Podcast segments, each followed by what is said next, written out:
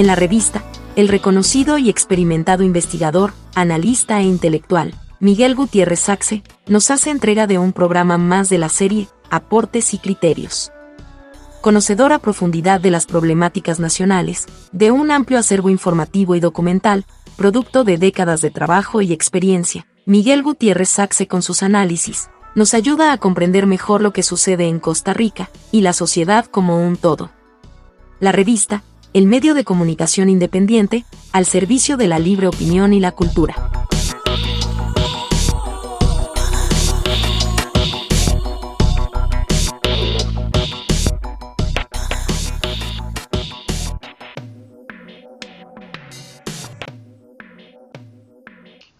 En la vida los sujetos pueden cooperar o competir con diversos grados de intensidad y opciones.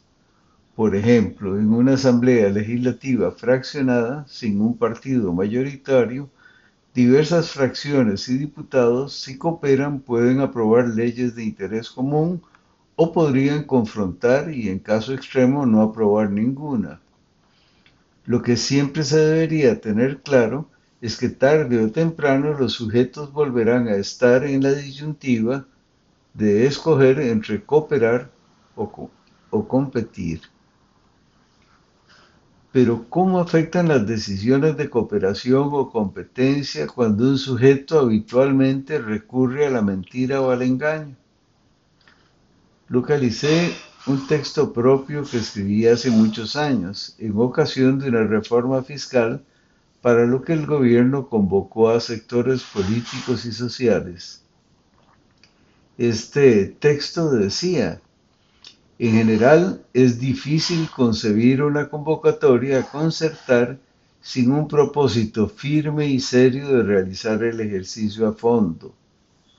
Los riesgos y costos políticos de realizar tretas en tales ocasiones son muy amplios y graves no es simple pensar que como táctica se puede reunir a todos los posibles adversarios de una iniciativa para proceder a engañarlos.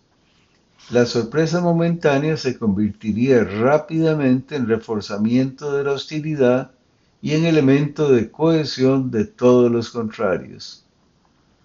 Una buena previsión que hemos visto cumplirse en varias ocasiones.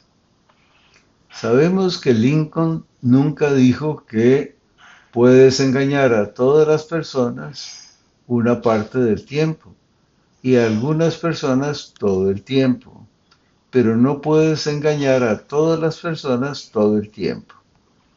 Que no sea una frase de Lincoln no le quita sensatez y sabiduría a ese dicho. En otras palabras, el engaño, el fraude, puede dar frutos si es por una vez y algunos pocos. No es la no si es la forma habitual del personaje. Ahí ya no hay sorpresa. Si me engañas una vez, decían nuestros abuelos, es tu responsabilidad. De ahí en adelante, si me sigues engañando, es solo mi responsabilidad. No hay solo una decisión de cooperar o competir, son más bien decisiones sucesivas. En estos días he estado revisitando algo que estudié hace muchos años y que muchísimos conocemos en sus aplicaciones, la teoría del juego, una elaborada teoría matemática con muchísimas aplicaciones a las decisiones entre varios sujetos que pueden cooperar o competir. Para eso recurrí a BART, una herramienta de inteligencia artificial. Le pregunté que cómo varía el análisis cuando varios sujetos o actores están en un mismo recinto y pueden y deben tomar decisiones a lo largo de años. La repetición en los juegos permite a los jugadores aprender adaptarse y ajustar sus estrategias con el tiempo, lo que puede conducir a resultados diferentes en comparación con juegos de una sola vez. El análisis se vuelve más complejo al considerar la dinámica temporal y la posibilidad de evolución estratégica. En juegos repetitivos, varios elementos pueden influir en el análisis y los resultados, entre ellos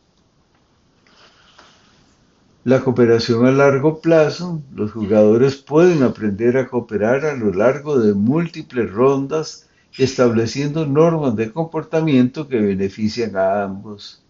Estrategias que fomentan la cooperación pueden emerger como soluciones sostenibles en comparación con juegos de una vez.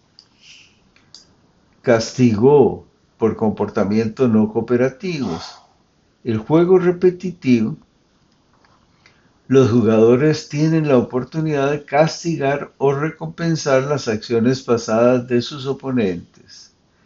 Esta capacidad para aplicar consecuencias a lo largo del tiempo puede influir en las estrategias adoptadas y llevar a equilibrios que promuevan comportamientos cooperativos.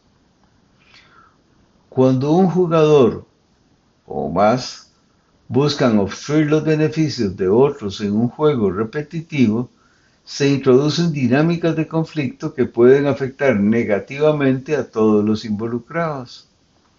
La cooperación y la búsqueda de soluciones mutuamente beneficiosas a menudo conducen a mejores resultados a largo plazo en comparación con estrategias basadas en la obstrucción y la destrucción.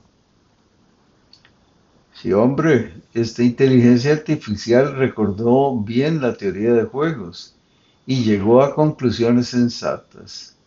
Solo necesité introducir pequeñas correcciones. Algunas cosas las dejé respetando el estilo propio de este tipo de recurso. Ahora bien, yo también pensé que es mejor no mentir y además que es preferible cooperar, no necesariamente en todo pero sí en asuntos que contribuyan al bienestar común. También pensé que esa cooperación puede entrañar la exclusión de un jugador habitualmente engañoso o intermitentemente colérico y poco dispuesto a cooperar. Reflexioné que la confianza está basada en resultados y que la popularidad a fuerza de palabras es muy efímera especialmente si esas palabras son engañosas. Por supuesto que recordé una polémica en la que tomé partido sobre si la democracia es solo un procedimiento para elegir gobernantes o si la gente tiene derecho a esperar resultados. Por supuesto que tiene derecho a los resultados.